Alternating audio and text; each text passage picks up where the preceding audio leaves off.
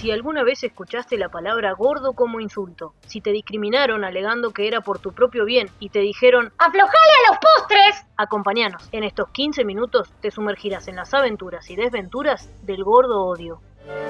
Palabra es una alteración del español antiguo para Carajo. Proviene de la Edad Media y de las grandes expediciones marinas. Era un lugar en lo alto de La palabra hablar viene del latín fabulari, o sea, decir fábulas. Dictadura, en latín, dictatura, que significa gobierno. Toda palabra tiene un origen y en el origen está el sentido.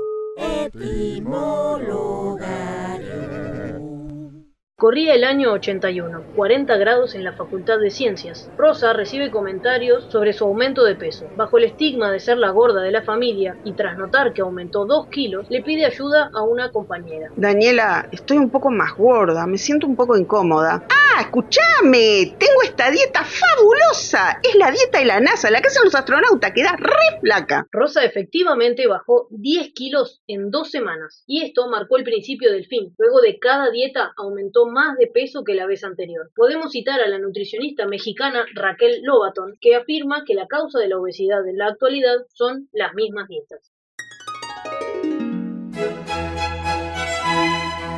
Aflojar significa soltar, quitar la tensión. Está compuesto por el prefijo a, el verbo flojo y el sufijo ar. Flojo viene del latín fluxus, que significa fluido, disuelto o no tensado.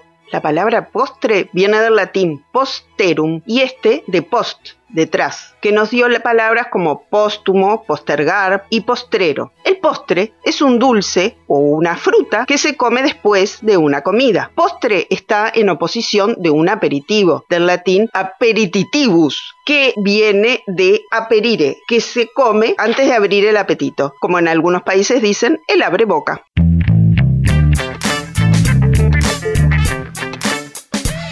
Bienvenidos a otro capítulo. En esta ocasión mudamos los Etimolo Estudios para venir a la casa de una de las personas más cultas que conozco. Es licenciada en bibliotecología, estudió escenografía biológica en la Facultad de Ciencias y Humanidades, también es cuentacuentos y animadora a la lectura, es adicta a todos los libros, tiene muchísimos en su casa y también es fundadora de la Red Nacional de Clubes de Lectura, así que Rosa, te bienvengo a este capítulo. Pipe, ¿cómo andas? sí, es cierto que soy adicta a la lectura, pero bueno, es lo que más me define. Lo que nos convoca a este capítulo es hablar de lo que solíamos llamar gordofobia, que ya no le denominamos así, sino gordo odio, y te voy a invitar a que expliques por qué. Los gordos somos discriminados, en general solo nos ven de lejos y ya saben que somos gordos y ya nos discriminan. Es una cosa que es muy difícil de ocultar. Antes se hablaba de gordofobia, pero yo escuché un psiquiatra, Levin, es un psiquiatra argentino, que decía que las fobias en general uno tiene como miedo o no tolera. En realidad lo que pasa con esto es que odian la gordura y odian a los gordos. Se entiende desde el activismo gordo que es más correcto decir gordo odio. Perfecto, y esta discriminación de la que hablas viene muy ligada a un discurso sumamente disfrazado en el que se suele hablar de que es por tu salud, que te lo dicen por tu bien, para que estés mejor, porque ser gordo es estar enfermo o tener más tendencia a tener ciertos riesgos como puede ser un infarto, etcétera, que nada más alejado de la realidad. Claro, porque no es tu peso o tu tamaño lo que determina los riesgos de tener determinadas enfermedades o incluso considerar que la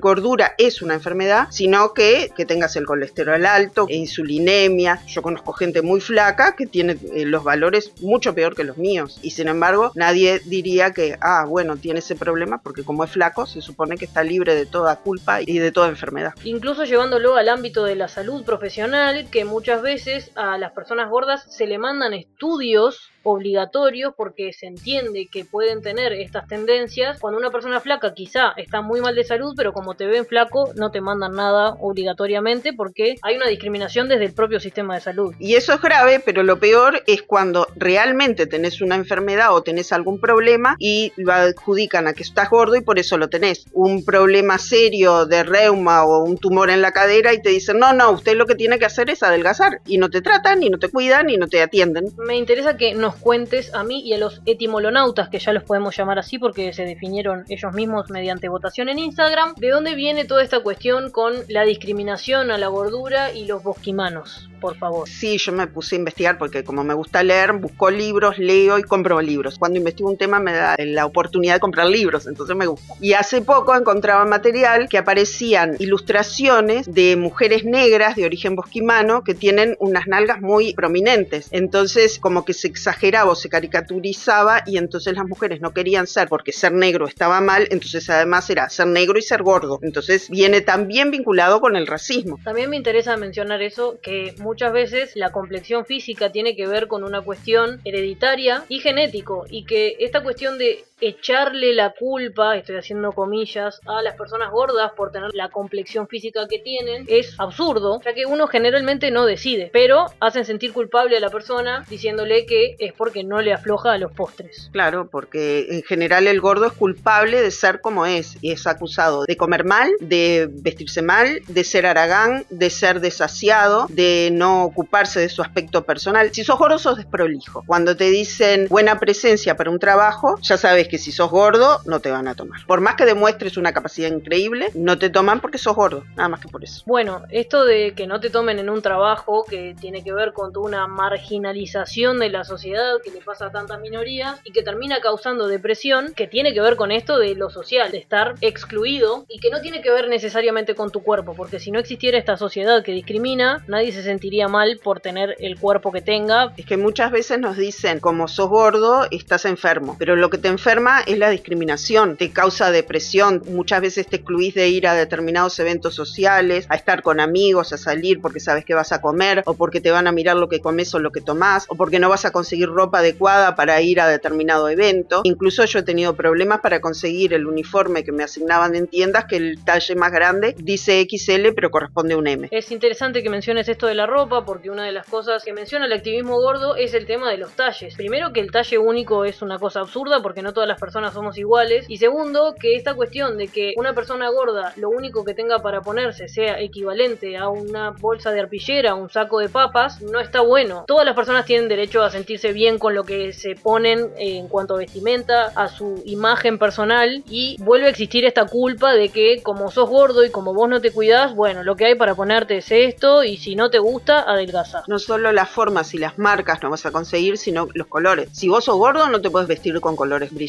por eso el grupo La Mondonga, que es el grupo que hace activismo gordo en Uruguay, cuando el Día de la Mujer convocaba a participar vestido con prendas fluo. Para que te disimules lo más que puedas, ¿no? Ya que sos grande y todos te tenemos que ver, por lo menos no te vistas con colores estridentes y disimulate un poco. Claro, por eso eh, el activismo es decir, bueno, yo soy gordo y me visto de rojo y me pongo pantalones verdes y chao. Y como decía Pinti, una vaca con rayas es una vaca, una vaca de negro es una vaca y una vaca de blanco es una vaca no te adelgaza el color. Hay una diferencia en materiales, los referentes, está el activismo gordo que hace una denuncia al sistema por discriminar y presionar para que las personas gordas sean consideradas fuera del sistema. Y una de las cosas es que no somos minoría, somos mayoría absoluta, porque para los estándares la mayoría de la gente es gorda. Para ser flaca hay que ser como Barbie. Y se han hecho estudios que para una persona que tuviera las medidas como Barbie no podría ni caminar. Y después está otra corriente que es el body positive, dice que te tenés que aceptar y tratar de amarte a vos mismo y ser aceptado tal como sos con las medidas y poder vestir y lucir ropa. Entonces es la gente que lucha más por las tallas. A mí me parece que el activismo gordo va más dentro de mi línea porque me parece que es más contestatario y más revolucionario en sus análisis, ¿no? E incluso en, dentro del body positive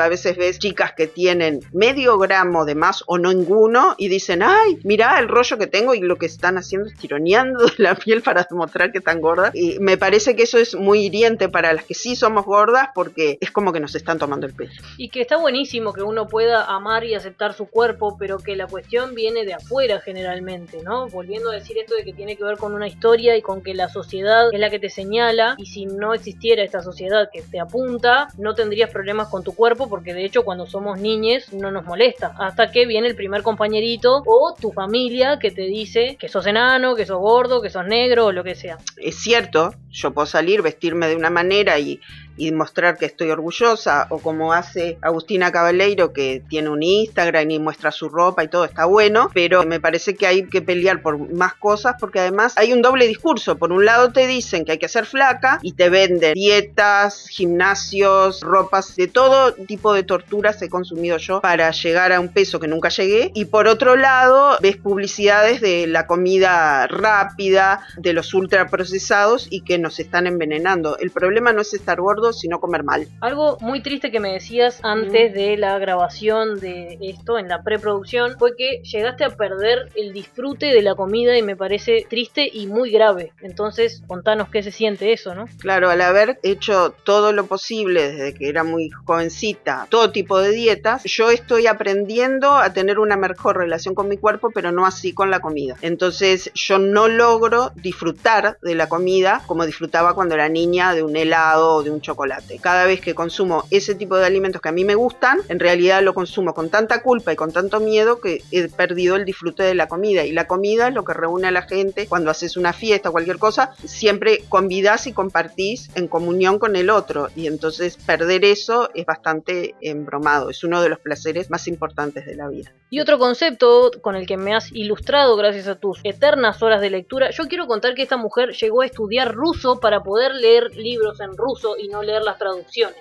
Así de culta y de informada es. Entonces me contaste que hay alguien que ya vas a mencionar, porque yo no lo recuerdo, que habló de la delgadez como negocio y me parece interesante también destacarlo. Hay una nutrióloga, ella dice así, es mexicana y en México las nutricionistas se denominan nutriólogas. Se llama Raquel Lobaton y ella dice que las dietas son un negocio, que la flacura es un negocio, porque te venden gimnasio, fitness, ropa para hacer gimnasia que no conseguís si sos gorda, te venden polvitos mágicos, o sea, hay todo un negocio atrás de eso. Yo creo que me compro una casa con todo lo que he gastado por hacer dietas. Y bueno, es una cosa que hay que tener en cuenta. Es un negocio importante, mueve muchos millones de dólares al año en todo el mundo. 40 grados en la consulta médica. Rosa fue a hacerse el carné de salud que le exigía el trabajo. Luego de medirla y pesarla, el doctor le dijo: Ay, señora, debería rebajar de peso unos cuantos kilos. A su edad es difícil mantenerse delgado, ¿verdad? Ese mismo día a la tarde, Rosa fue a retirar sus estudios y el mismo médico le dijo: Señora, los resultados dan todo bien. No tiene colesterol, su presión está perfecta, los glóbulos rojos impecables, pero igual le convendría bajar unos cuantos kilos. Bueno, hasta aquí hemos llegado con el capítulo de hoy. Recuerden que nos pueden seguir en Instagram como Etimologarium, una cuenta en la que van a encontrar todo lo referido a este podcast. Y dejo abierto el momento chivo para que expreses todas las cosas que quieras expresar y recomiendes todo lo que quieras recomendar. Tengo Instagram y esas redes, pero lo uso para comunicarme con otros. Pero lo que a mí me gusta en la vida es que la gente lea. Como adicta a la lectura, quiero que la gente lea y se haga adicto como yo. Entonces voy a recomendar en principio tres libros. Una es Tenés derecho a ser gorda de Virgin Tobar, es una norteamericana, activista gorda, de la cual además van a encontrar charlas TED. Después, Agustina Cabaleiro, es una argentina, es una líder del Body Positive, pero tiene grandes cosas sobre el activismo gordo y tiene un libro que me encanta porque el título es Te lo digo por tu bien. Y ahí nos hace varios análisis y cosas sobre qué es vivir siendo gorda, ¿no? Como ella descubrió a los tres años que era gorda y un niño la discriminó en preescolar ya. Y después hay un libro de Lux Moreno que se llama Gorda Vanidosa sobre la gordura, la era del espectáculo. Creo que casi todos estos libros se consiguen en plaza y si no, busquen las autoras que hay Instagram, hay videos, hay charlas TED de Virgin Tobar y de Raquel Lobaton, que es esta nutrióloga mexicana, hay podcast, hay redes, se encuentran charlas muy importantes y ella habla de la nutrición intuitiva. Ella dice que los niños saben qué comer, desaprenden a comer bien. Bueno, ahí tienen que si no les gusta leer, igual tienen un montón de información para encontrar, así que infórmense. Ah, y comuníquense con La Mondonga, que es el grupo de activismo gordo uruguayo y el sábado que viene hace una actividad de salir en bicicleta. Las gordas salimos en bicicleta, no importa el tamaño que tengamos. Entonces tienen deberes y nosotros nos reencontramos el lunes que viene. A vos te doy las gracias por habernos ilustrado con tanta sabiduría y por haber abierto tu casa a que venga con todos estos equipos. Pero un gusto, Pipe. Sabes que acá tenés puerta abierta. y si se trata de charlar me encanta.